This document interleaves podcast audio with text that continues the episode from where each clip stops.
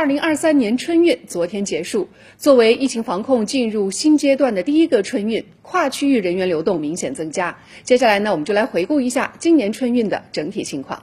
二零二三年春运预计发送旅客十五点九五亿人次，这个数字比去年同期增长百分之五十点五。铁路首次按年龄实行儿童优惠票，优化学生旅客购票规则。今年春运客流量从低位运行转向快速攀升，达到二零二零年春运以来的新高。在购票环节，幺二三零六的候补购票功能为梯次投放运力资源提供依据。在出行环节，针对客流热门方向加开夜间高铁，从早到晚旅客有了更多车次选择。铁路每天的这个车票的交易量呢，都在千万级别。从目前。旅客发送统计数据来看，出行相对来说比较平稳有序，没有出现大规模的集中。